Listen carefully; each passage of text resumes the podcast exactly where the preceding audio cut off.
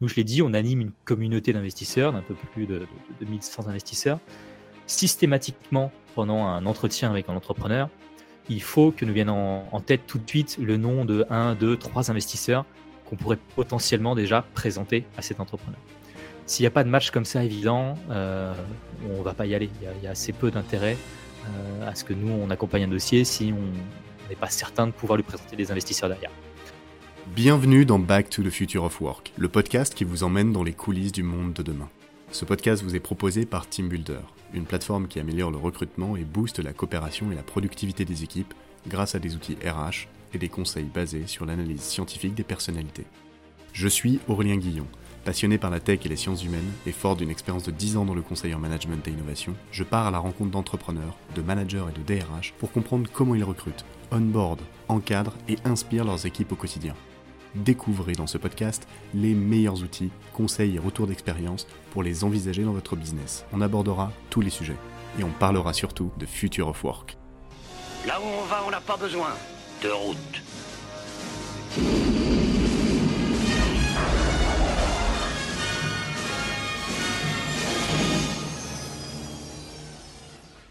Hello hello tout le monde, à nouveau, à petite annonce, TeamBuilder a inventé le Trimoji. C'est un outil qui permet d'aborder rapidement la question des soft skills, un entretien de recrutement avec un test et une analyse scientifique validée et super facile à comprendre. Mon objectif, c'est d'aider les recruteurs avec un outil qui permet d'approcher les candidats différemment, de comprendre rapidement les personnalités et d'éviter de perdre du temps en se mettant d'accord sur la bonne personnalité recrutée pour son équipe dès le départ. On l'a vu dans plusieurs podcasts, le marché du recrutement évolue, les recruteurs sont de plus en plus des chasseurs parce que certains profils deviennent de plus en plus pénuriques. Ce qui compte aujourd'hui, c'est d'innover dans sa manière de sourcer. Sourcer, je rappelle, chercher, approcher les profils, donner envie d'en savoir plus. Voilà, et il y a ça, et gagner du temps aussi dans la préqualification et la sélection des gens à appeler en priorité. Parce que ça prend beaucoup de temps. Et à la fin, une des problématiques des recruteurs qu'on a vu, c'est d'ouvrir rapidement la discussion sur les soft skills avec les candidats. Alors avec le Trimoji, on veut créer une expérience candidat-recruteur extraordinaire, contrairement aux plateformes actuelles qui proposent des prix démentiels avec des tests hyper longs et des rapports compliqués. C'est pour ça qu'on a développé cette plateforme. Elle permet de créer la personnalité qu'il faut selon son environnement et son équipe, d'envoyer des tests super rapides sans avoir besoin du mail, et de contacter en priorité ceux avec qui ça fitera le mieux. En plus, on collecte et on affiche avec quoi les gens sont d'accord ou pas dans l'analyse. Comme ça, on évite les erreurs de casting et on fait pas perdre du temps à des candidats dans des équipes où ils s'épanouiront pas. Personne n'est mis dans une boîte, on est tous différents. Reste à savoir comment. Rendez-vous sur trimoji.fr. Pour ce nouvel épisode, j'accueille Alexandre Korenfeld, directeur marketing chez Angel Square. Salut Alex. Bonjour Aurélien, comment vas-tu? Bah ça va, ça va et toi? En très grande forme, écoute, une belle fin d'année en perspective. Euh, merci de me recevoir aujourd'hui et puis hâte de creuser un petit peu ce sujet futur of work. Allez, c'est parti. On commence, on commence déjà pour, euh, pour ceux qui ne te connaissent pas et, euh, qui n'ont pas parlé, entendu parler d'Angel Square. Est-ce que tu peux te décrire toi, ton parcours? Bien sûr. donc Angel Square, je j'aurai l'occasion de vous le présenter après. Ça fait maintenant trois ans que, que je suis directeur marketing de la société et j'ai commencé moi très tôt sur un écosystème un petit peu différent. Dans un premier temps, pour la Fondation Lanval, qui est un hôpital pédiatrique à Nice, où j'opérais sur la partie vraiment communication et fundraising. Donc déjà une, idée de levée de fonds, on va y revenir. voilà, l'idée c'est de chercher des fonds pour financer du matériel médical. et quand j'ai fini mes études, je m'étais dit pourquoi pas rejoindre un grand groupe et, tout de suite se faire une belle étiquette sur un CV pour, bah, pour se lancer tout simplement dans la vie active. J'ai donc rejoint Samsung sur la partie télé et home cinéma où mon rôle était, euh, on dire, un chef de projet assez généraliste sur la visibilité de nos références produits, que ce soit sur Internet, euh, sur le site de nos partenaires, donc typiquement Fnac, Darty, Boulanger, ou directement en magasin. C'est une activité qui, euh, m'a plus ou moins plu, avec, certains avantages et inconvénients, notamment liés au grand groupe. Je pense qu'à l'époque, je manquais encore de confiance en moi pour, m'imposer et, me lancer vraiment, en tout cas dans, les projets qui me tenaient à cœur au sein de l'entreprise. Donc même si l'équipe était était assez incroyable et que la dynamique euh, pouvait me tenter, j'ai préféré, à l'issue de, 6-7 mois d'expérience, me tourner vers une entreprise plus petite, on va dire plus familiale, avec des effectifs plus réduits, pour vraiment prendre des projets, euh, des projets à cœur et, euh, les, mener, les mener à bien. Donc voilà, maintenant trois ans chez Angel Square et a priori encore de, belles années à venir. Ok, tu fais quoi C'est quoi Angel Square? Angel Square, donc très simplement, on se définit comme une communauté d'investisseurs. Donc on réunit aujourd'hui un peu plus de, de 1100 investisseurs. Par investisseur, on entend donc business angel principalement, mais également des family office, des fonds d'investissement, donc tout type de structure qui souhaitent investir dans des startups. Notre activité aujourd'hui, notre, notre cœur de métier, c'est d'accompagner tous les mois une, petite dizaine de startups, on va dire entre, entre 6 et 8 sociétés en amorçage, on a vraiment donc ce rôle d'accompagnateur qui est très important pour nous. C'est-à-dire qu'on va trouver des sociétés qui veulent lever des fonds, qui veulent accélérer leur activité et leur croissance, et on va les aider, que ce soit dans la construction de leur deck, de leur business plan, de leur pitch, pour faire en sorte qu'ils soient vraiment à passer l'étape suivante et à pitcher, donc se présenter auprès d'investisseurs pour récupérer ces fonds dont ils ont besoin euh, afin d'accélérer. Ok, ok, donc faciliter euh, les levées de fonds pour, euh, pour des petits pépites. Exactement, où on anime d'un côté vraiment cette communauté d'investisseurs, euh, où on leur présente ces opportunités et on essaie de faire vivre un petit peu cet écosystème qui est, passionnant, euh, qui est passionnant, vous le verrez, et euh, vraiment d'aider des entrepreneurs qui, qui ont besoin d'être entourés sur des étapes de la vie de leur société particulièrement chronophages et qui sont vraiment décisives pour la vie de l'entreprise, puisque c'est à ce moment-là qu'il faut s'entourer de collaborateurs clés. Ouais, lever des fonds, c'est, c'est hyper chronophage, si tu sais pas comment le faire, tu peux tu peux vite te planter. Puis c'est quand même un peu aussi l'avenir de ta boîte, donc ça, c'est quand même pas mal d'être accompagné, Complètement, oui. tu fais quoi? Vous êtes combien chez Angel Square, Tu l'as dit peut-être, mais On est aujourd'hui une, dizaine de collaborateurs et on a une équipe qui varie entre, voilà, entre, entre 8 et 15 collaborateurs. Mmh, d'accord et toi, exactement, ce que tu fais chez eux, directeur marketing, ça consiste en quoi? Alors ça consiste en beaucoup de choses et, comme je l'ai précisé tout à l'heure, donc on a une petite structure, donc euh, voilà, on touche à, beaucoup d'émissions. donc pour ce qui me concerne, ça va être vraiment une partie visibilité de la marque, donc euh, de, faire connaître mes missions, de faire connaître Angel Square, que ce soit auprès des nouveaux investisseurs, tout comme auprès des entrepreneurs. Et il y a toute une partie qui va avec, qui est événementielle, qui est euh, communication au sens large, et depuis peu, de plus en plus, sur la partie animation de nos communautés. Donc, que ce soit accompagner nos entrepreneurs euh, pendant et même au-delà de leur levée de fonds pour régler tout un tas de problématiques avec, euh, avec des partenaires relations presse, des partenaires design, peu importe. Mais quand on est entrepreneur, on rencontre tout un tas de, sujets, euh, pour ne pas dire problèmes, voilà, qui, qui, qui s'offrent à nous. Et pour les résoudre, donc, on, met en place bah, différents partenariats avec des acteurs reconnus de l'écosystème dans lesquels on a confiance pour vraiment résoudre ces problèmes. et une partie, donc, animation de la communauté d'investisseurs, puisque la, vraie force d'Angel Square, c'est que donc ces, 1000 investisseurs, on prend le temps de les connaître, de faire connaissance avec eux, euh, pour à la fois comprendre bah, ce qui les intéresse en termes d'investissement, mais voir quelles sont leurs affinités, euh, quels sont leurs points forts, leurs expertises, pour qu'on puisse créer des matchs évidents, donc faire des rencontres évidentes entre nos investisseurs et nos entrepreneurs.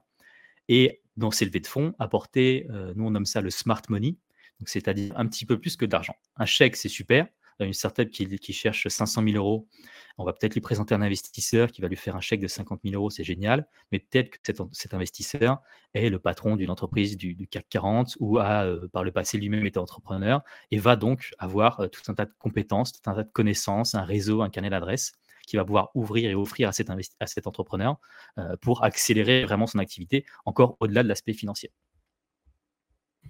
OK, OK, OK, ça marche. l'aspect communauté, ouais, c'est c'est intéressant ça. C'est-à-dire, tu construis une communauté de startups, up dans lesquelles que vous accompagnez et tu fais rentrer qui, dedans dans cette, dans cette communauté en externe? C'est des des fonds, des des des VC? Dans la communauté d'entrepreneurs en elle-même? Combien de communautés du coup? On, va dire qu'on on, différencie notre communauté d'investisseurs, donc qui rassemble de business angels, différents fonds d'investissement euh, connus de l'écosystème euh, et des family office, euh, où là l'idée c'est vraiment de, faire vivre cet écosystème en, en accompagnant les nouveaux par exemple sur leurs premières opérations. nous on a vraiment une vocation et un petit peu cette mission là qu'on se donne depuis quelques mois et sur ces prochaines années de vulgariser un petit peu l'investissement en startup, qui est finalement assez peu connu, qui peut paraître, euh, barbare euh, ou en tout cas difficile d'accès pour certains profils d'investisseurs. Euh, et on essaie justement d'évangéliser un petit peu cette, cette, activité en expliquant que c'est pas si compliqué que ça et, surtout ça présente une belle opportunité avec de réels intérêts derrière. nous, on parle souvent de financer l'économie réelle, l'économie de demain. on veut voilà, des, des, projets qui portent porteurs de sens et euh, justement qu'ils soient accompagnés par les bonnes personnes. Qu'est-ce que tu entends par euh, projet porteur de sens? C'est-à-dire qu'il y a tout un tas de startups qui existent sur tout domaine confondu. on a l'exemple récent avec, avec, avec beaucoup de startups qui lèvent des, centaines de millions d'euros, mais qui n'ont pas forcément voilà, des, des, projets, on va dire, révolutionnaires, mais si ce n'est si ce n'est qu'ils ont voilà qui qui, qui arrivent à résoudre un problème à l'instant T. on peut parler par exemple de nombreux nombreux startups qui s'occupent de livraison de courses ou de livraison à domicile de tout un tas de services qui arrivent à lever des centaines de millions d'euros, là où des projets bien plus avec des expertises bien plus prononcées, que ce soit des medtech, que ce soit voilà, tout, un tas de, de services différents, sont beaucoup moins connus, lèvent beaucoup moins d'argent et pourtant ont une plus-value bah, bien réelle qui n'est pourtant voilà, pas, forcément, euh, pas forcément mise en avant. Mmh. J'ai vu récemment là, que tu as une boîte euh, que vous avez amorcée qui s'est fait racheter par euh, Google. Exactement. Donc, si vous écoutez ce podcast, donc, il a été enregistré en, novembre 2021. Effectivement, aujourd'hui, Tempo vient d'être acheté par Google. Tempo, c'est une, une startup qui revoit un petit peu le protocole Bluetooth pour simplifier la connexion entre les appareils.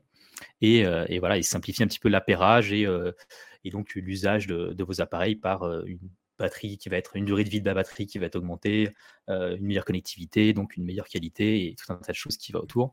donc une belle acquisition, je pense, par Google qui va pouvoir le déployer au sein de, de tous les logiciels, tous les appareils pardon, Android.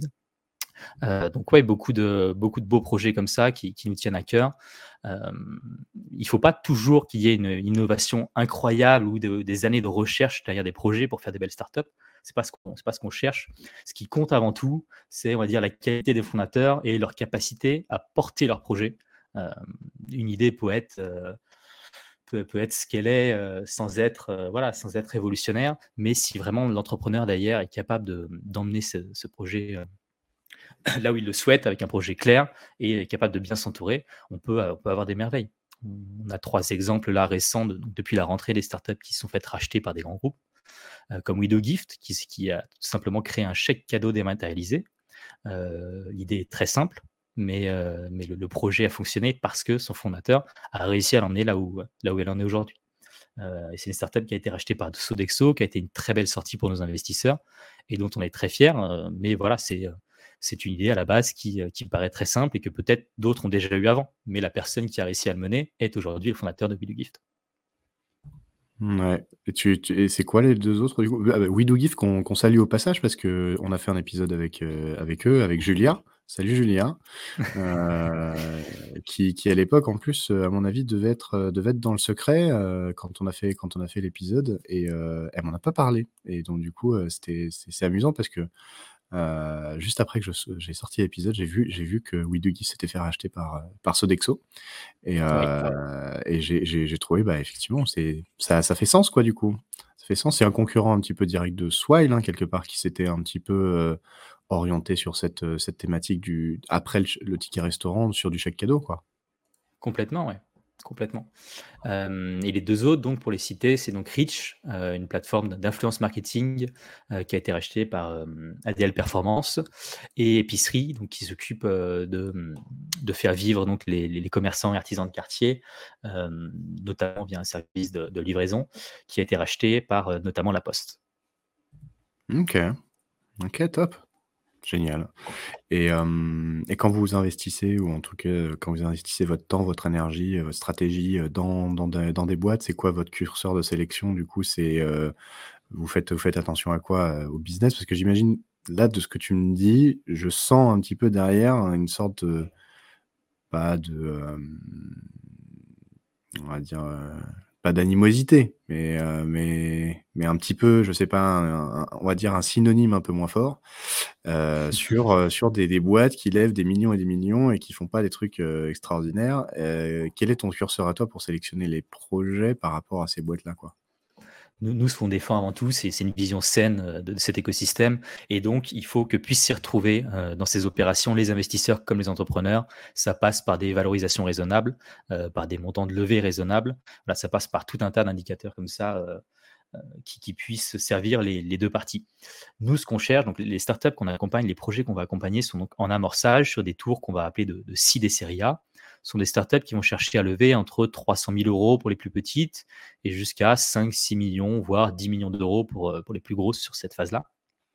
donc, c'est des, des, stades qui sont très tôt dans, la vie de la startup et donc où les indicateurs sont encore, on va dire, assez, assez faibles. on a assez peu de, de, signes de traction concrets, donc assez peu de chiffres forcément, dès qu'il y a des revenus récurrents, qu'il y a du chiffre d'affaires, c'est plus facile d'analyser le dossier et, de se projeter.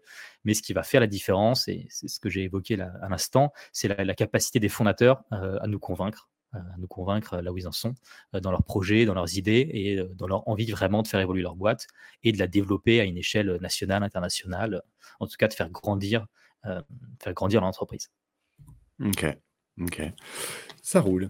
Aujourd'hui, euh, chez chez Angel Square, toi, tu as une position de de manager, euh, ou tu as des des gens que tu encadres, ou tu tu bosses un petit peu seul, Ouais, il y a une personne qui travaille avec moi depuis, depuis quelques mois, sur la partie communication, donc que ce soit, partie, relations presse, réseaux sociaux, rédaction de contenu.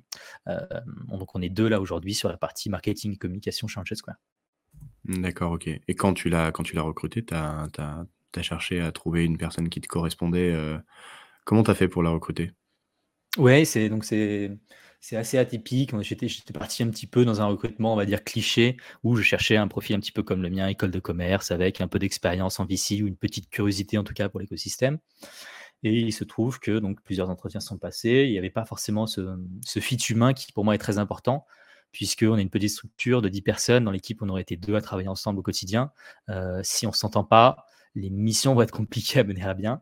et il se trouve que, que par hasard est, arrivé dans ma messagerie le CV donc, de Lou, mon collaborateur aujourd'hui, qui a une expérience, lui, en tant que, en tant que vraiment expert relations presse, en tant que, accompagnateur de plusieurs politiciens, qui est lui-même auteur et écrivain de plusieurs ouvrages sur, euh, sur différentes expertises, notamment, euh, notamment géopolitiques. Euh, et c'est quelqu'un qui voulait se reconvertir et s'intéresser à un écosystème davantage bah, qui touche du domaine privé. et pourquoi pas donc cette, toute cette partie financement de l'écosystème, de l'économie, et voilà, le, fit a été étrangement bon dès le, dès le, premier échange par téléphone et sans même tenir compte vraiment de est-ce qu'il aurait les compétences disponibles tout de suite pour le poste. On s'est dit, bah, allons-y, rencontrons-nous, faisons connaissance et si le fit est bon, pour l'émission, il n'y aura pas de problème. c'est des postes en marketing, communication. Certes, il y a certaines bases à acquérir, à avoir. Mais, mais beaucoup, beaucoup s'apprennent sur le tas et c'est des compétences humaines, de soft skills avant tout. C'est-à-dire? C'est-à-dire qu'il faut être, il faut être bon communicant, euh, il, faut, il faut aimer ce qu'on fait. Euh, ça se retrouve beaucoup hein, dans, euh, dès qu'on crée du contenu, ça se retrouve beaucoup au sein, de, au sein de ce contenu, que ce soit notre plume, notre, contenu vidéo, quel qu'en quel soit le support d'ailleurs. si, on a, si on a un petit peu cette passion de notre activité, de notre secteur, on arrive plus facilement à communiquer ses émotions et à avoir, à avoir cette, ce partage, cette envie de, vulgariser, d'ouvrir à, un plus large public, en tout cas, nos compétences et, notre expertise. Ok, ok, ça marche. C'est toi qui t'es occupé du recrutement ou tu as, utilisé aussi un prestataire? Comment ça s'est passé? Euh, c'est moi directement, donc on a, fait partager les, annonces sur, sur différents groupes, que ce soit d'école, que ce soit sur LinkedIn, euh, mais en tout cas aucun, aucun partenaire externe. Ouais. T'as mis combien de temps à recruter du coup? Ça a été assez long. On a dû, on a dû lancer le processus euh, au début de l'été. Et bon, forcément, il y, a, toujours une petite phase un petit peu plus molle fin juillet, début août, mais il nous a fallu peut-être trois, euh, ouais, un peu, à peu près trois mois pour trouver le, on va dire, le candidat idéal. Et tu as fait combien d'entretiens en tout? Une dizaine d'entretiens téléphoniques et la moitié ensuite en physique. Mmh, d'accord, ok. Ok. Ok, super intéressant. Euh, ça ça pour, euh, pour un profil. Parce que je je pose je pose un petit peu ces questions parce que je sais que dans dans les gens qui nous écoutent, il y a des recruteurs et euh, potentiellement aussi ça pourrait être intéressant pour eux, je sais pas si les cabinets de VC ou les, euh, les, gens qui sont dans, la veste euh, recrutent énormément. En général, c'est plutôt ils investissent dans des boîtes qui recrutent énormément. C'est pas l'inverse.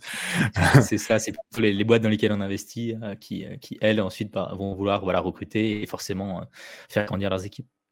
Ouais. Des cabinets de VC à des centaines de personnes, ça, je veux dire, c'est rare quand même, non?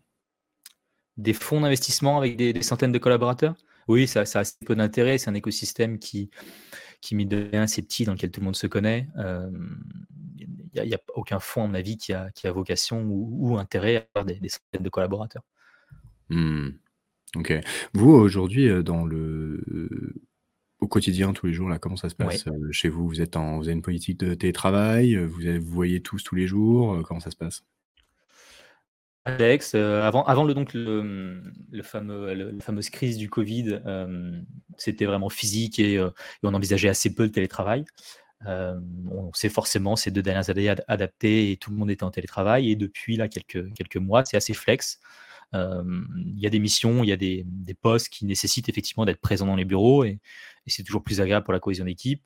Nous, en marketing, communication et sur les parties vraiment, vraiment développement vraiment de, notre plateforme, on est encore assez flex et si on le souhaite, on peut être bien entendu toujours en télétravail.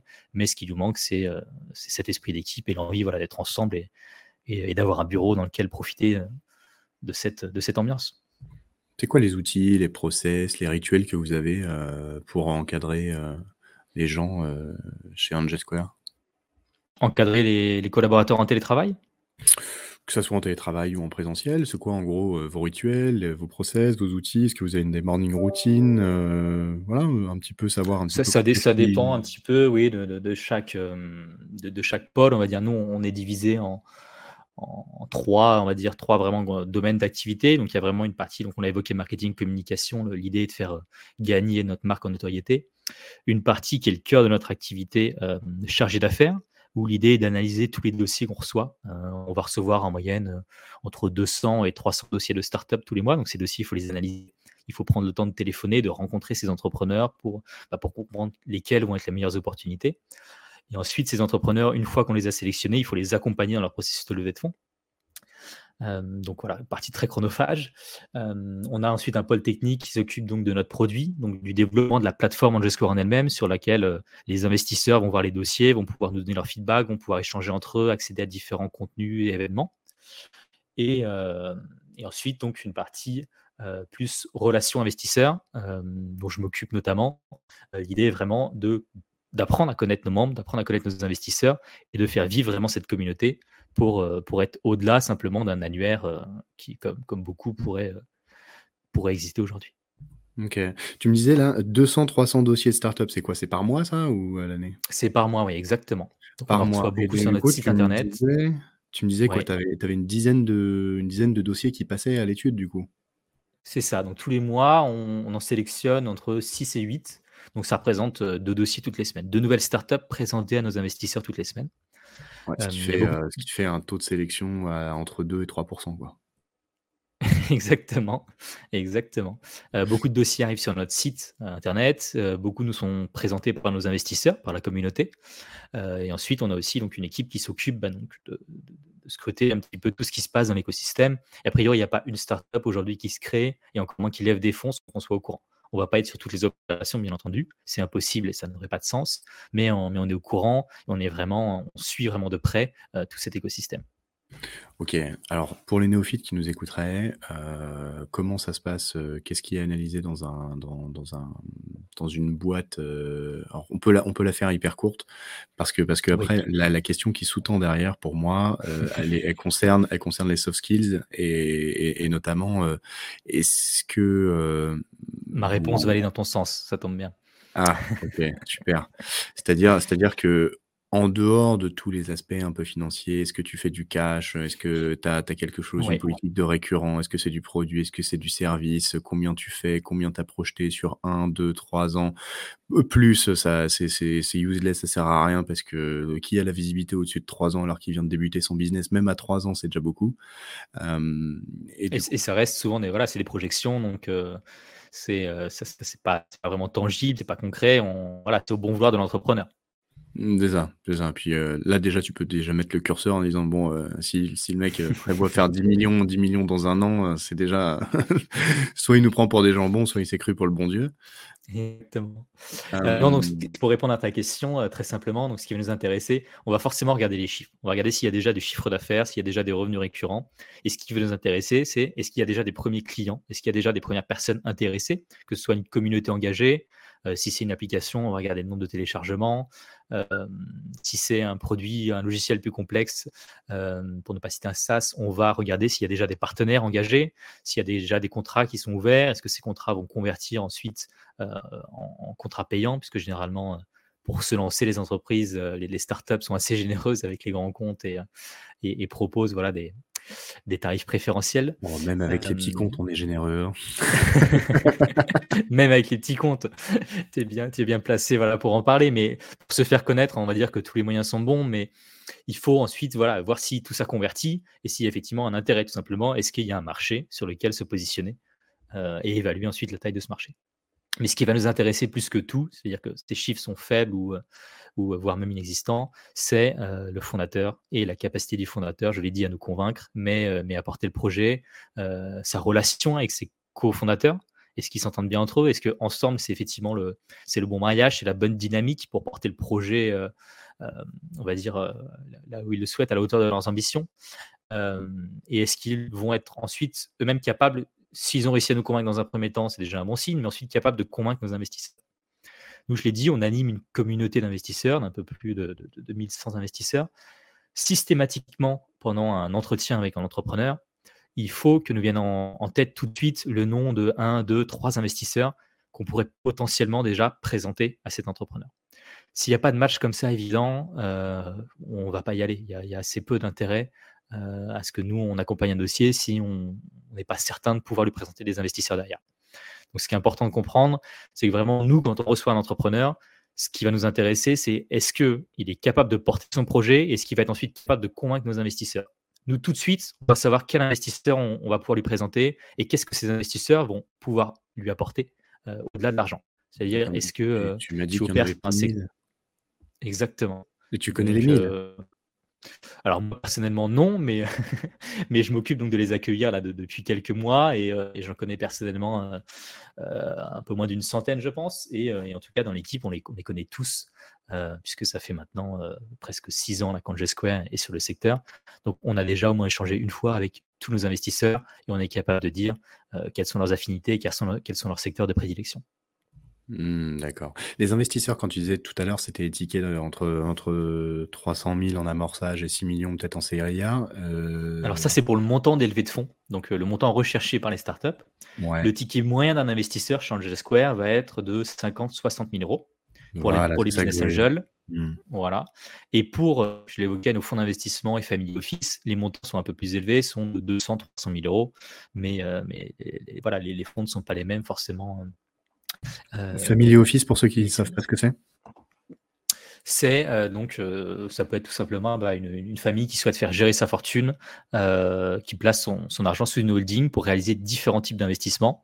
et généralement, cette, cette holding est, gérée sous gestion par bah, une personne qui s'y connaît dans l'écosystème ou alors, ou alors par, un, par un acteur qui va pouvoir lui réaliser ses placements.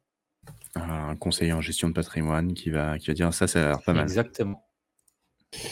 Ok, ok, super, top. Donc, euh, donc beaucoup, beaucoup de dossiers qui arrivent, 6 ans euh, d'expérience. Euh, les, gens qui composent Angel Square, du coup, c'est des anciens VC, c'est quel type de profil comment, comment vous êtes capé chez Angel Square C'est quoi un peu l'ambiance qu'il y a C'est très on est très dans, dans, l'esprit d'équipe? Est-ce qu'on est, on est, on est dans la compète? Euh, Est-ce qu'on est dans la hiérarchie? Est-ce qu'on est dans plutôt l'horizontalité? Est-ce qu'on gère l'urgence ou est-ce qu'on est plutôt dans la régularité? L'esprit de compétition, non, non, pas du tout. Donc, on, est une dizaine de collaborateurs, donc euh, c'est très important qu'on arrive à, tous s'entendre et travailler ensemble. Euh, et encore plus important qu'on puisse compter les uns sur les autres. Euh, et s'il y en a un qui fait pas son travail dans une équipe de 10 personnes, ou du moins s'il ne le fait pas correctement, ça se sent tout de suite. Donc euh, c'est important d'en parler, de réagir. Euh, Jusque-là, tout fonctionne bien. On a accompagné aujourd'hui plus de, plus de 300, 330 startups maintenant, et, et ça représente quasiment 300 millions d'euros levés. Donc on commence à bien connaître l'écosystème, à bien connaître euh, qu'est-ce qu'une levée de fonds, comment convaincre ses investisseurs et comment mener à bien un tour de table. Euh, on se positionne vraiment en expert sur, ces questions d'amorçage. Et, euh, et, donc, c'est des profils, donc initialement, avec assez peu, mine de rien, d'expérience en écosystème. Avant de fonder Angel Square, les, fondateurs ont eu, il me semble, une expérience en fond, mais, mais se sont tout de suite retrouvés en fait à créer ce qui était initialement J Square, un, annuaire pour les entrepreneurs d'un côté et les investisseurs de l'autre. Et à force de côtoyer ces deux parties, bah, se sont positionnés en tant que, médiateurs, qu'intermédiaires entre les deux, et ont réussi à développer cette, ce qui est aujourd'hui J Square. Mmh, c'est hyper intéressant. C'est un, c'est un peu un hybride, quoi. Complètement, complètement, ouais. On a, vraiment, euh, d'une part, euh, ce, travail euh, d'accompagnement des startups et des entrepreneurs, de l'autre, accompagner les investisseurs dans cette recherche des meilleures opportunités.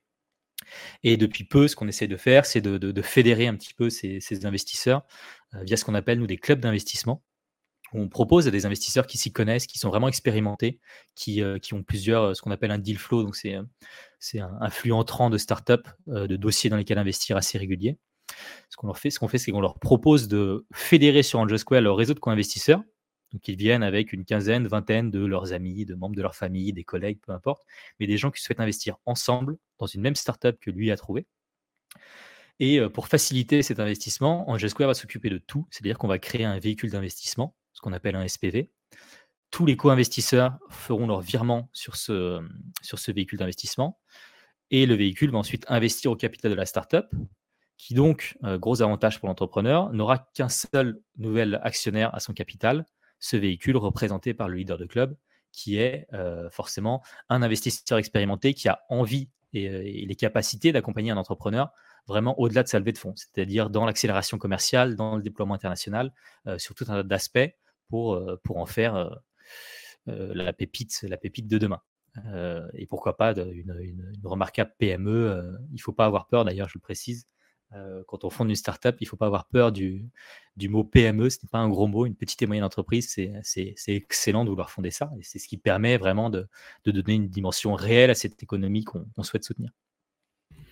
Oui, il y a beaucoup plus de PME que de TI ou de grands groupes en France. De toute façon, le tissu économique, qu'on se le dise sur, juste la France, mais même, à l'échelle mondiale, les petites boîtes, sont le plus gros tissu économique, des pays, quoi.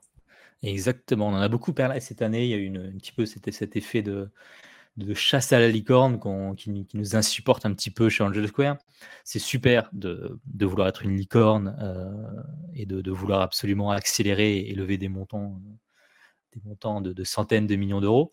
Euh, mais il faut regarder voilà, qu'est-ce qui définit aujourd'hui une licorne. Ça, c'est basé uniquement sur la valorisation d'une entreprise, euh, ce qui n'est pas forcément euh, un bon indicateur, en tout cas pas le meilleur, pour justifier de, la viabilité de cette entreprise, de sa capacité bah, à créer des emplois, qui pour le coup est un vrai indicateur de performance.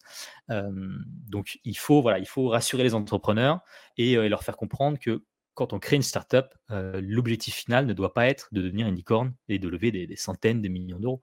Euh, si, si ces boîtes qui lèvent des montants comme ça délirants le font aujourd'hui, bon, tant mieux pour elles, voyons ce que ça va devenir. Mais voilà, euh, PME, ce n'est pas un gros mot et il n'y a pas de, honte, absolument aucune, à vouloir devenir une entreprise viable qui crée de l'emploi et qui fonctionne très bien sur le, sur le tissu français uniquement. Mmh. Et du coup, ce véhicule, financier là tout à l'heure, le SPV, c'est quoi? C'est comme si tu crées une, tu tu dois le rattacher à une, entreprise ou c'est quoi? C'est C'est ça, c'est en fait, c'est comme si on crée simplement, on va dire un compte bancaire, hein. euh, donc c'est une une société qui est créée, qui va être gérée par Angel Square. Donc en fait, c'est une façon pour nous de simplifier l'investissement. On propose à un investisseur et à son réseau de co-investisseurs d'investir dans une startup, euh, sans, euh, avoir à gérer aucune paperasse administrative, aucun papier. Et nous, on va s'occuper sur toute la durée de l'investissement de faire vivre ce véhicule. C'est-à-dire que chaque année, on s'occupe des reporting, on s'occupe d'organiser des, rendez-vous annuels pour présenter un petit peu les avancées euh, de, la startup. Et, et on s'occupe de, voilà, de gérer tout, tout ce qu'il y a à gérer jusqu'à une sortie des investisseurs. Mmh, d'accord, ok. Il n'y avait pas eu. Ouais, c'est un, véhicule qui, dérisque, qui dérisque un petit peu, les investissements ou pas? il faut toujours garder en tête que l'investissement en startup est risqué, qu'il y a un risque, total ou partiel de liquidité. on reste, voilà, sur, un investissement très risqué. On ne peut pas dire que non, il n'y a pas de risque amoindri parce qu'on investit via un véhicule. Il y a effectivement ce côté co-investir avec quelqu'un qui s'y connaît, qui l'a déjà fait, qui maîtrise vraiment cette, ce secteur, qui peut rassurer. mais en aucun cas ça enlève le risque de l'investissement en startup. Oui, bien sûr. Bien sûr, bien sûr. Ok. toi, dans... tu as déjà une mission, une mission de manager ou c'est la première fois que tu endosses un petit peu ce rôle aujourd'hui? C'est la première fois, oui. C'est la première fois. Tu es issu, t'es issu de, du commerce, tu as fait du marketing, tu as été un petit peu à l'étranger aussi, je crois. Tu as été aux États-Unis, non? Exactement, j'ai étudié deux ans aux États-Unis dans, dans l'Université d'État de Caroline du Nord, avec une spécialité en marketing et une, une petite, euh, une petite mineure en film donc sur, l'étude de construction de scénario et de, de, storytelling, on va dire. Euh, puisque ce que j'aime beaucoup, bah, c'est forcément raconter des histoires, que ce soit rédaction, que ce soit, que soit création vidéo. Euh, donc ça ça m'a toujours on va dire, tenu à cœur cette partie, cette partie créée. C'est vraiment cette idée de création. Ouais, ouais, je, ressens, je ressens un peu le. Mais de toute façon, dans, dans nos échanges, j'ai déjà ressenti que, que tu avais un peu de, euh, cet esprit, cet esprit créatif, un peu euh, communication, euh, bah, marketing, ça te va, ça te va plutôt bien. Et puis, et puis très voilà, mais le, communauté, le, marketing ouais, cette voilà, cette partie communauté me tient très à cœur. Le, le mot marketing est un petit peu fourre-tout puisqu'il y a beaucoup de choses derrière. mais effectivement, cette partie, cette partie très humaine du métier que je retrouve sur, sur la gestion des, des, communautés me tient à cœur puisque si nous, on, veut faire correctement ce travail, je pense que c'est primordial qu'on soit, qu'on soit à l'écoute de nos investisseurs comme de nos entrepreneurs, puisque, encore une fois, on défend une vision un petit peu saine et raisonnable de tout cet écosystème. Donc, il faut qu'on arrive à comprendre très simplement les intérêts de chacun et, à les retranscrire dans notre activité. C'est ton enjeu majeur actuellement là, de créer cette communauté C'est quoi ta, ta to-do list, on va dire, court, moyen terme? Vraiment, bah, cette, question d'animer les communautés est très importante. Euh, en, objectif, on va dire court moyen terme, je l'évoquais, l'idée de vulgariser un petit peu l'investissement en startup et de montrer que c'est accessible à, un public plus large qu'on ne le pense. On voit émerger là, de, nouveaux profils d'investisseurs, des profils plus jeunes. Euh, on se rend compte que de plus en plus de Français se, tournent vers les investissements plus risqués, qu'ils comprennent finalement que ah, le livret A, c'est peut-être pas si rentable que ça pour placer son argent. Euh, et, voilà, ils, se tournent de plus en plus vers la bourse euh, sont encore assez réfractaires à l'idée d'investir de, en startup pour des raisons assez simples, qui sont que ben, on est assez peu formé, on est assez peu sensibilisé à ce qu'est investir en startup, comment est-ce que ça fonctionne concrètement. Donc, euh, donc une première mission vraiment d'accompagnement et euh, de vulgarisation de ce qu'est l'investissement en startup.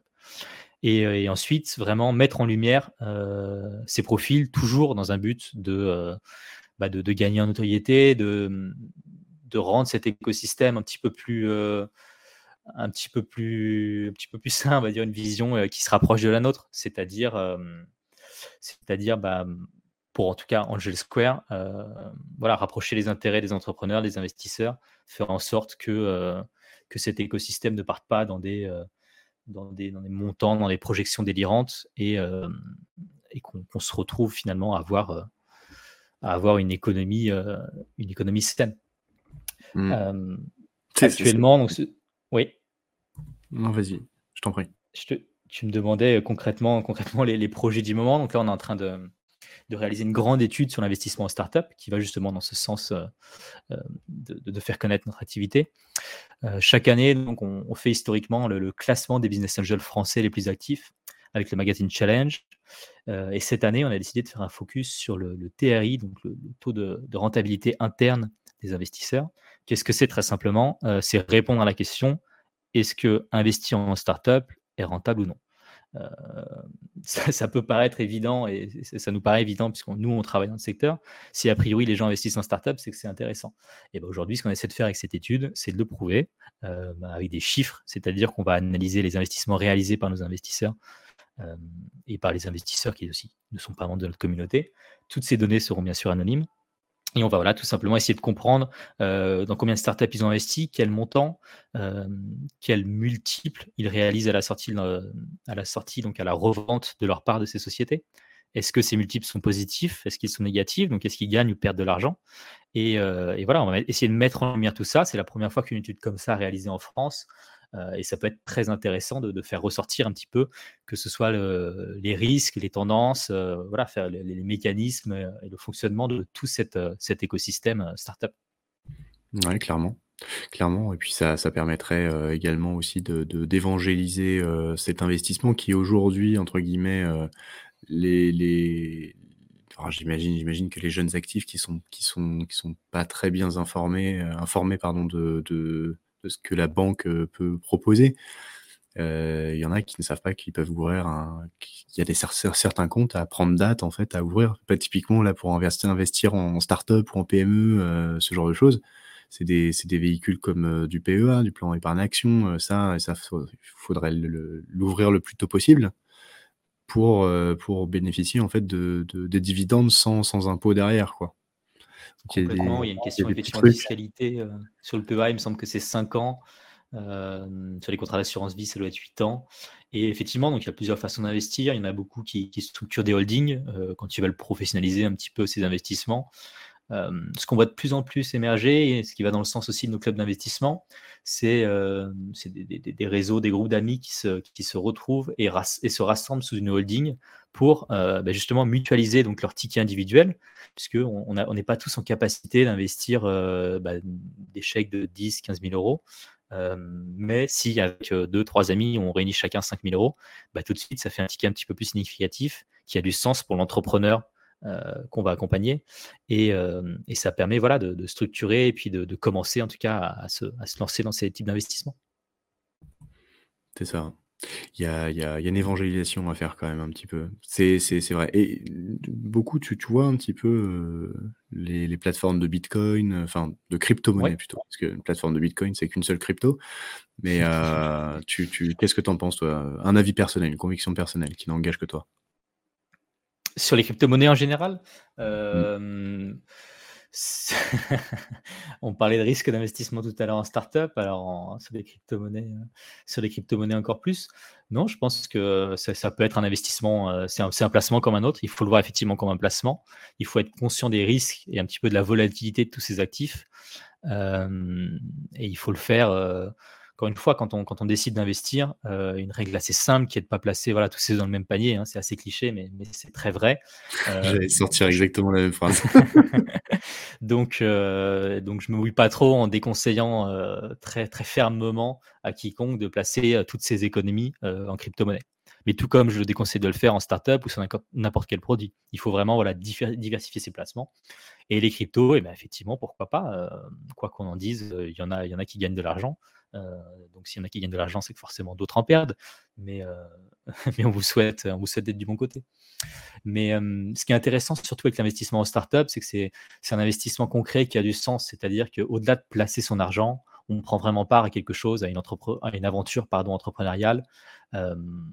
Chaque investisseur ensuite s'implique plus ou moins.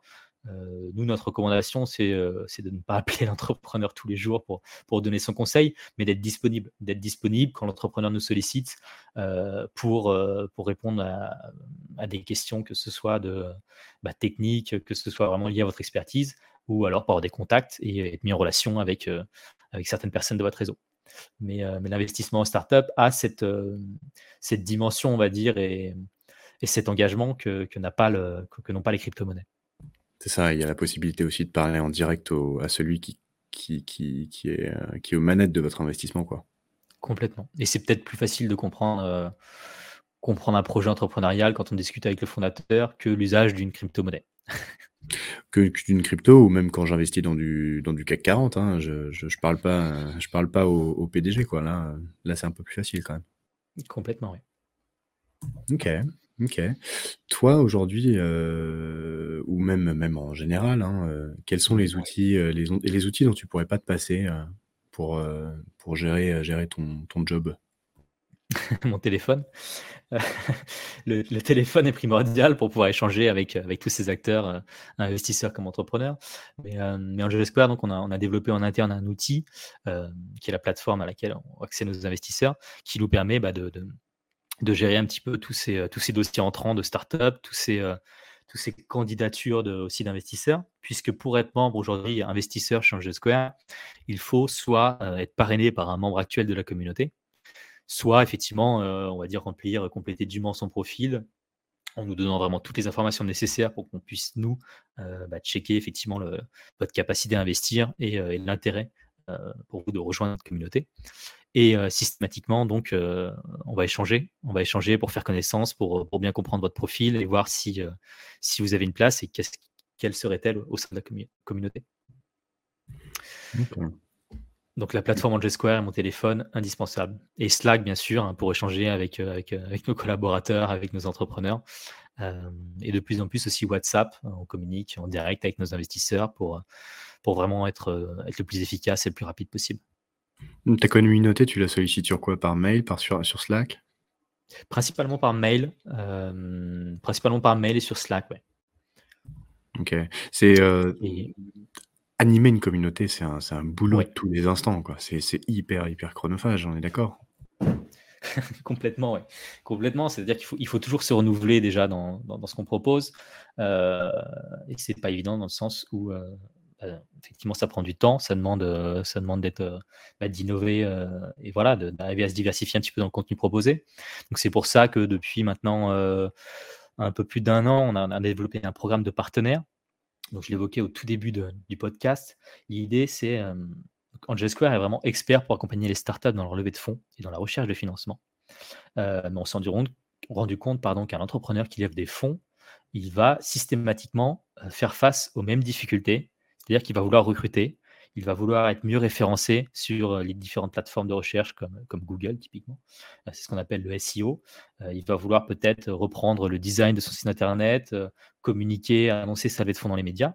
Et donc pour répondre à toutes ces problématiques, on a tissé des, partenariats avec, avec une agence RP, avec une agence SEO, avec un studio de design, avec différents acteurs qui, eux, sont vraiment experts de ces sujets-là et avec lesquels on peut, euh, co-animer, co-organiser, euh, que ce soit des webinaires, que ce soit des, des masterclass, des cours, des vidéos enregistrées, ou même des euh, ateliers thématiques. On faisait beaucoup pré-Covid et, on va reprendre là très prochainement dans nos bureaux où on fait venir donc cet intervenant avec différents entrepreneurs de la communauté pour les débloquer, pour accélérer sur certains sujets et, et vraiment voilà, pouvoir englober englober tout un tas de compétences euh, qui, euh, qui relèvent un petit peu d'autres domaines.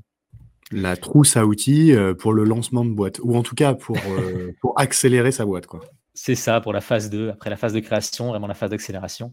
j'ai levé des fonds, j'ai de l'argent. maintenant, comment est-ce que cet argent, je l'investis correctement?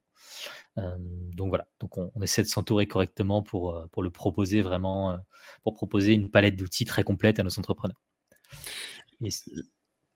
Oui. Je t'écoute, je t'écoute, je t'écoute. J'allais dire effectivement, donc sur la partie entrepreneur, voilà, différents partenaires, et sur la partie investisseur, donc il y, a, plusieurs choses, également d'autres partenaires, mais aussi des sessions de, on appelle ça des sessions de pitch, mais c'est plus des, rencontres informelles entre l'entrepreneur, son chargé d'affaires, donc la personne qui l'accompagne chez Angel Square dans sa levée de fonds, où l'idée c'est vraiment pendant une demi-heure récemment plutôt sur Zoom, mais historiquement dans nos bureaux et très très bientôt on, reprend ça. Voilà, discuter 30 minutes, 45 minutes avec le fondateur d'une société qui approche de la fin de son tour de table, donc de sa de fonds, et la personne qui est en charge de, son dossier Change Square, bah pour détailler un petit peu les, conditions de sa levée, détailler, concrètement son activité, répondre aux questions de, des investisseurs pour bah, créer ce sentiment de communauté, c'est-à-dire qu'on rassemble nos investisseurs pour qu'ils découvrent une opportunité d'investissement, mais aussi puissent faire connaissance entre eux. Et, et, c'est ce qui est très intéressant, c'est quand les investisseurs se rencontrent, ça crée aussi beaucoup de choses. et, et, né, né, de là voilà, des, relations, des relations assez atypiques, mais qui, qui, nous font toujours plaisir. Enfin, c'est toujours voilà, sympa de voir que des investisseurs qui se sont rencontrés chez nous se font des boucles WhatsApp entre eux pour discuter de dossiers qu'on leur présente. et voilà, ils s'échangent entre eux des bons tuyaux. Les, personnalités, les, les, profils d'investisseurs sont des gens qui, je trouve, aiment bien, bien voilà, discuter entre eux, échanger sur, sur tout ce qui se passe, sur toutes les nouveautés, sur, sur toutes les fonctionnalités qui existent. Et, ils aiment bien se solliciter mutuellement pour, pour comprendre un petit peu vers, quoi, vers quoi il faut aller à chaque instant. Ok. Tu t'organises, t'organises des, des sortes de soirées ou d'événements où tout le monde, tout le monde se voit avec potentiellement des, des rendez-vous pris à l'avance, un peu le système de ce que font un peu tous les salons ou, c'est, plutôt quelque chose qui est plus informel, un lieu, un lieu, une date et, venez comme vous êtes. On, va boire des petites, des petites coupes de champagne et puis on va se rencontrer comme ça. on va le faire aussi. sur la partie rendez-vous pris à l'avance, non. Donc, je l'évoquais là, les, rendez-vous quand les startups approchent de la fin de, leur levée de fonds, c'est mensuel, voire bimensuel. Et les, les, soirées un petit peu plus avec une, plus grande ampleur, disons, c'est une fois par an, généralement la date anniversaire d'Angel Square, donc qui arrive au mois d'avril-mai. D'ailleurs, la, prochaine arrive très bientôt. Où là, c'est vraiment plus informel, on va dire une soirée networking, où on invite tous les entrepreneurs qu'on a financés et, tous nos investisseurs pour bah, boire quelques verres, faire connaissance et puis tout simplement fêter tout ce qui est à fêter. Ça fait deux ans là qu'on ne s'est pas retrouvés, donc on a effectivement hâte de se retrouver une coupe à la main pour, discuter de tout ce qui s'est passé. Bah, j'imagine et l'effet de la crise, sanitaire là sur, sur la capacité, à investir, les boîtes, est-ce qu'il y a eu une il y a une une influence, au début, au milieu, à la fin? Enfin, on n'est peut-être pas à la fin de cette crise, mais bon, la vague la on va dire la peut-être qu'on aura une réplique, mais en tout cas, la première secousse est passée. du coup du coup, est-ce que est-ce que tu aurais un petit peu une, une, une courbe, euh, une courbe hein, de, Est-ce que nous, on a eu un impact dans notre activité? Ouais, en gros, ouais. Du côté des bah investisseurs, du côté des startups, des, des projets qui se montent et des projets qui, qui cherchent d'investissement et tout ça. ça. Ça a décalé pas mal de projets de levée de fonds, euh, puisque les, les, entrepreneurs se sont rendus compte que le momentum n'était peut-être pas, euh, n'était peut-être pas idéal. Donc, à l'annonce du premier confinement qui est maintenant, qui était maintenant il y a un an et demi, passe vite quand même. Premier euh, confinement, je crois que c'était mars 2020. Ouais, c'est ça. Euh, donc effectivement, donc les, certains projets de levée de fonds ont été décalés, mais l'impact a été assez moindre dans le sens où euh, les investisseurs qui sont des personnes quand même qui ont, une capacité d'investissement et certains moyens ont toujours de l'argent et ont toujours des moyens à investir. les entrepreneurs qui cherchent des fonds bah, cherchent toujours des fonds, puisque s'ils ont un besoin de financement, c'est parce qu'ils veulent accélérer leur activité et qu'a priori il y a un marché et il y a une place pour que leur, activité se développe. Donc, donc, on a toujours eu des entrepreneurs à financer et toujours eu des investisseurs qui voulaient financer des startups. Il y a peut-être eu certains changements dans, dans les secteurs recherchés. On a eu, on a eu certains, effectivement, certaines demandes, que ce soit de medtech ou de, de startups qui innovaient sur, sur le domaine de la santé, émerger davantage. On a vu aussi des projets davantage à impact. Donc, c'est un mot un petit peu fourre-tout. Hein. C'est on va dire les projets porteurs de sens, que ce soit sur les, domaines, les secteurs de l'éducation, de l'énergie, de la santé, de l'alimentation. Euh, voilà, des, projets un petit peu plus, euh, euh, porteurs de sens. Et, toujours, toujours, nos investisseurs, voilà, bien, en tout cas, aiment bien s'il y a des premiers signes de traction. Donc, on va dire des preuves qu'il y a un marché, qu'il y a une place pour ces projets. Donc ça peut être effectivement des, premières, des premières ventes réalisées, tout comme des premiers clients signés, des premiers téléchargements. Donc on a eu des, retours en arrière sur certains investissements, ou en tout cas des investissements qui ont été gelés sur, euh, ou des processus qui se sont, qui se sont arrêtés. Et, euh, c'est ça, ça, ça, on va dire le flux s'est redirigé sur, sur d'autres, d'autres secteurs d'activité, ou c'était des secteurs d'activité déjà qui étaient, euh, qui avaient le vent en poupe? Ça fait quelques années maintenant que, les secteurs que je viens d'évoquer sont, de plus en plus populaires et, attirent davantage d'investisseurs. Mais, effectivement, il y a, toujours, eu une demande et il y en aura toujours pour, euh, des projets très variés. Et c'est ce qui est fantastique aussi hein, sur ce secteur et dans cette activité. Et c'est pour ça qu'on se régale au quotidien. C'est qu'on voit vraiment des projets très variés sur des secteurs extrêmement différents. Et, euh, et c'est pas toujours euh, d'ailleurs les, startups qu'on voit le voit le mieux réussir, qui, sont celles effectivement qui, parviennent. Euh, on a parfois des très bonnes surprises et des projets auxquels on ne s'entend pas qui, réalisent, qui réalisent, pardon, voilà, presque des miracles, mais en tout cas qui, qui, vont loin dans leur, dans leur capacité à se développer. Ok. Toi, à ton avis, qu'est-ce que dans le futur quels sont les process et, ou les pratiques qui vont disparaître dans le futur? Sur le, la partie financement? Ouais. Je pense que vont se développer euh, davantage qu'on évoquait, et c'est quelque chose dans, lequel on croit beaucoup, les, clubs d'investissement, donc, donc ces réseaux d'investisseurs qui, bah, qui se rassemblent et qui, qui fédèrent comme ça autour d'eux des deals, des opportunités d'investissement.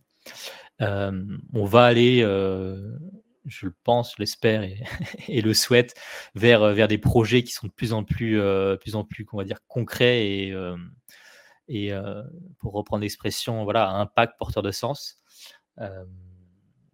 il y, aura toujours ce besoin de financement d'un côté et cette envie d'investir de l'autre. Il y a énormément d'argent en circulation ces derniers temps et il y en aura toujours plus selon moi. tous les mois, on peut lire dans les, dans les différents médias qu'on a battu les records de levée de fonds des mois précédents. Chaque mois est un mois historique, on a l'impression ces derniers temps. Donc donc il y, a beaucoup d'argent, il y en a de plus en plus. J'espère qu'il n'y aura, pas, aura pas de retour de bâton et on va se rendre compte que, que, des projets qui n'auraient pas dû lever des millions l'ont fait et, et, finalement se cassent la gueule puisque puisque c'était peut-être pas la meilleure solution. Encore une fois, euh, l'argent, euh, c'est pas parce que vous levez beaucoup d'argent que votre startup euh, va réussir. Cet argent, il faut savoir l'utiliser derrière.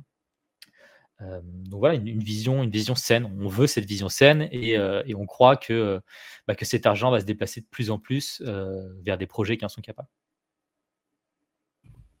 Ok. Ok. Et toi, à titre personnel, tu penses que quel est le secteur en d'avenir ou celui, celui qui n'en a, qui n'en a plus? Très compliqué, très compliqué. Question piège. Non, euh, secteur d'avenir, euh, c'est compliqué, mais moi je crois beaucoup, euh, j'aime beaucoup en tout cas les, projets, pas forcément medtech, mais avec une, vraie recherche derrière.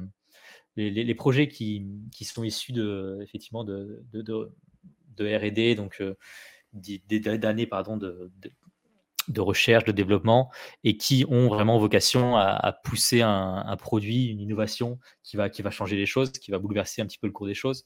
Euh, donc on, a l'exemple de MedTech, effectivement, euh, par des produits euh, bah, qui facilitent au quotidien la vie des utilisateurs, des startups, nous, qu'on a financé comme Telophthalmo, qui, comme son nom l'indique, euh, permet de, faciliter ces consultations téléophtalmologiques.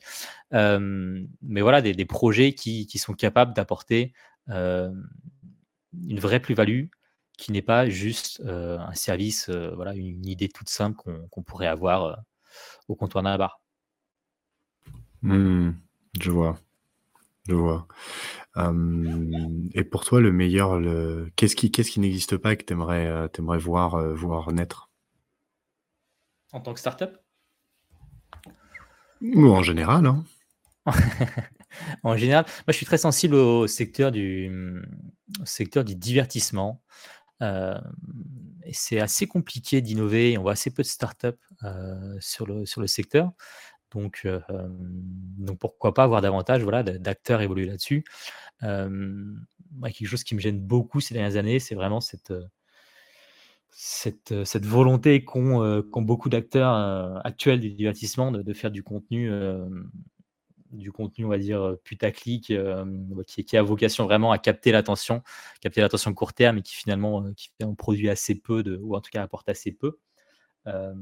mais voilà, voir des choses, tout comme on veut une vision plus saine de, l'économie française, moi je, souhaite un, voilà, un, contenu de, divertissement qui soit, qui soit davantage travaillé, qui est, qui est vraiment vocation à apporter quelque chose et pas juste à capter l'attention et, à générer du trafic et donc de l'argent. Ça me rappelle cette phrase d'Alexandre Astier qui disait on peut faire on peut faire quelque chose d'intelligent et qui soit qui soit facile à regarder plutôt que de regarder quelque chose de, de facile et de et de, et de con. Exactement, bah c'est un très Alexandre Astier est un très bon exemple de, des valeurs qu'on défend. pour le coup, lui, il applique, euh, je vais dire au cinéma, mais pas que, puisqu'il est aussi auteur de, BD et évidemment de la série qui, qui, qui, est à l'origine de, ces films. Mais, mais effectivement, c'est voilà, les, les, gens sont peut-être pas aussi bêtes que, que je l'espère, que, que, le pensent certains tu peux apprendre en, t'amusant. C'est pas parce que c'est intelligent que c'est chiant, quoi. Exactement, exactement. Euh, et, effectivement, nous, c'est aussi ce qu'on qu'on souhaite faire dans cette, dans cette volonté de vulgariser un petit peu toute cette activité. C'est qu'on peut rendre, peut rendre ludique, c'est des, choses très complexes. les gens, les gens ne, sont pas, ne sont pas stupides et n'ont pas besoin de, de, contenu vide pour, voilà, pour, pour se divertir. On peut, on peut apporter du fond, on peut travailler, on peut travailler ces projets pour, pour en faire quelque chose de, on va dire, d'abouti.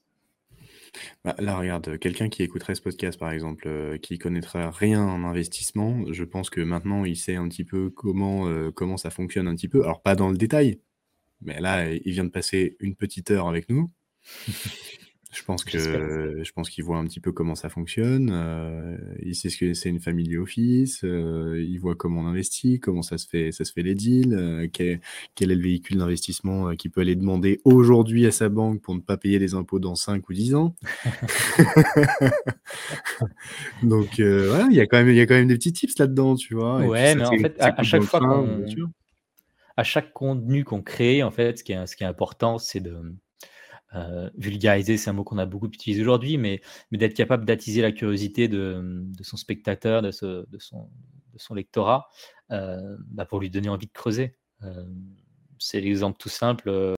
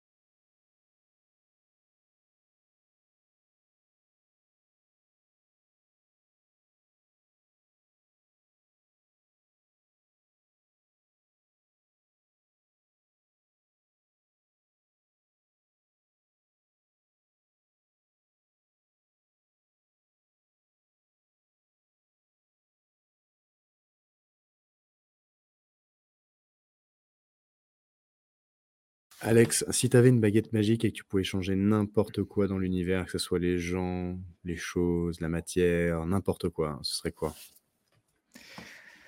C'est une très, bonne question. écoute, je ferai en sorte qu'on puisse très simplement travailler comme on veut, dont on le souhaite.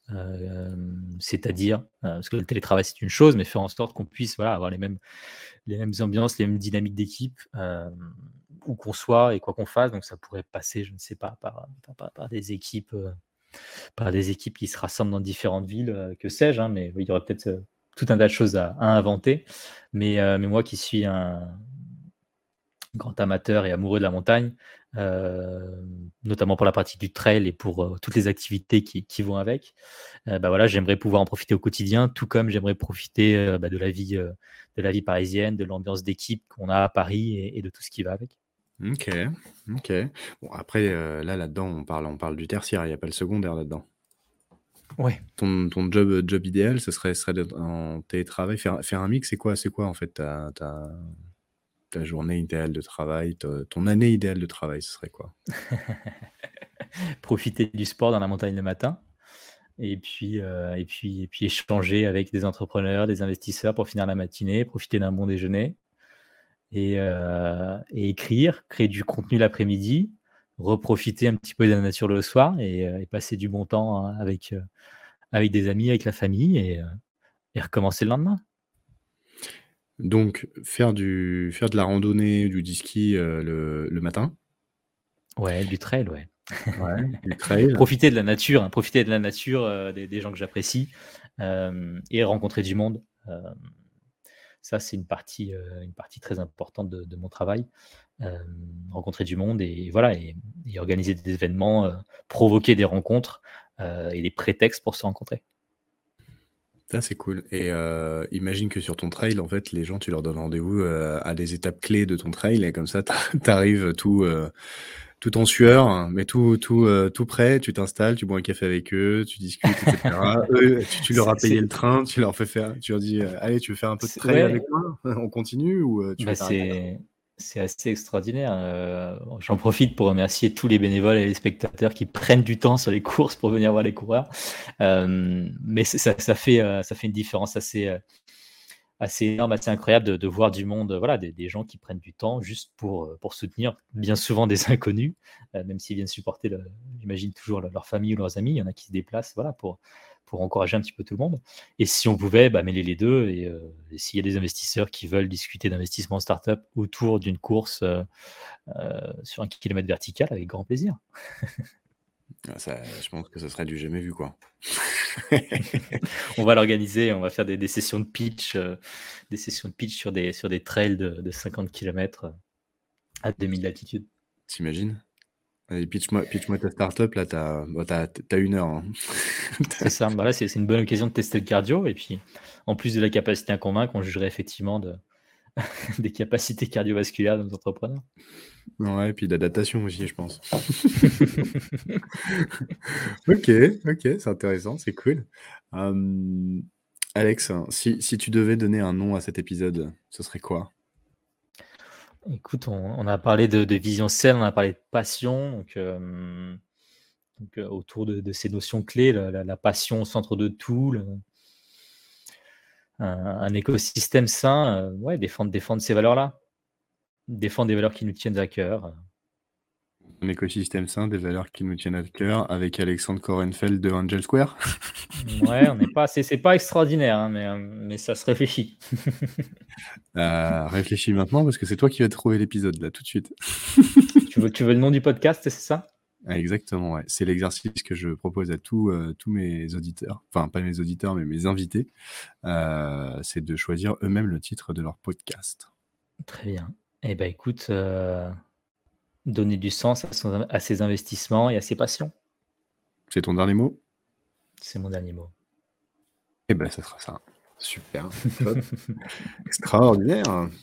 Merci, merci beaucoup. Le podcast, euh, aujourd'hui, bah, il, est, terminé.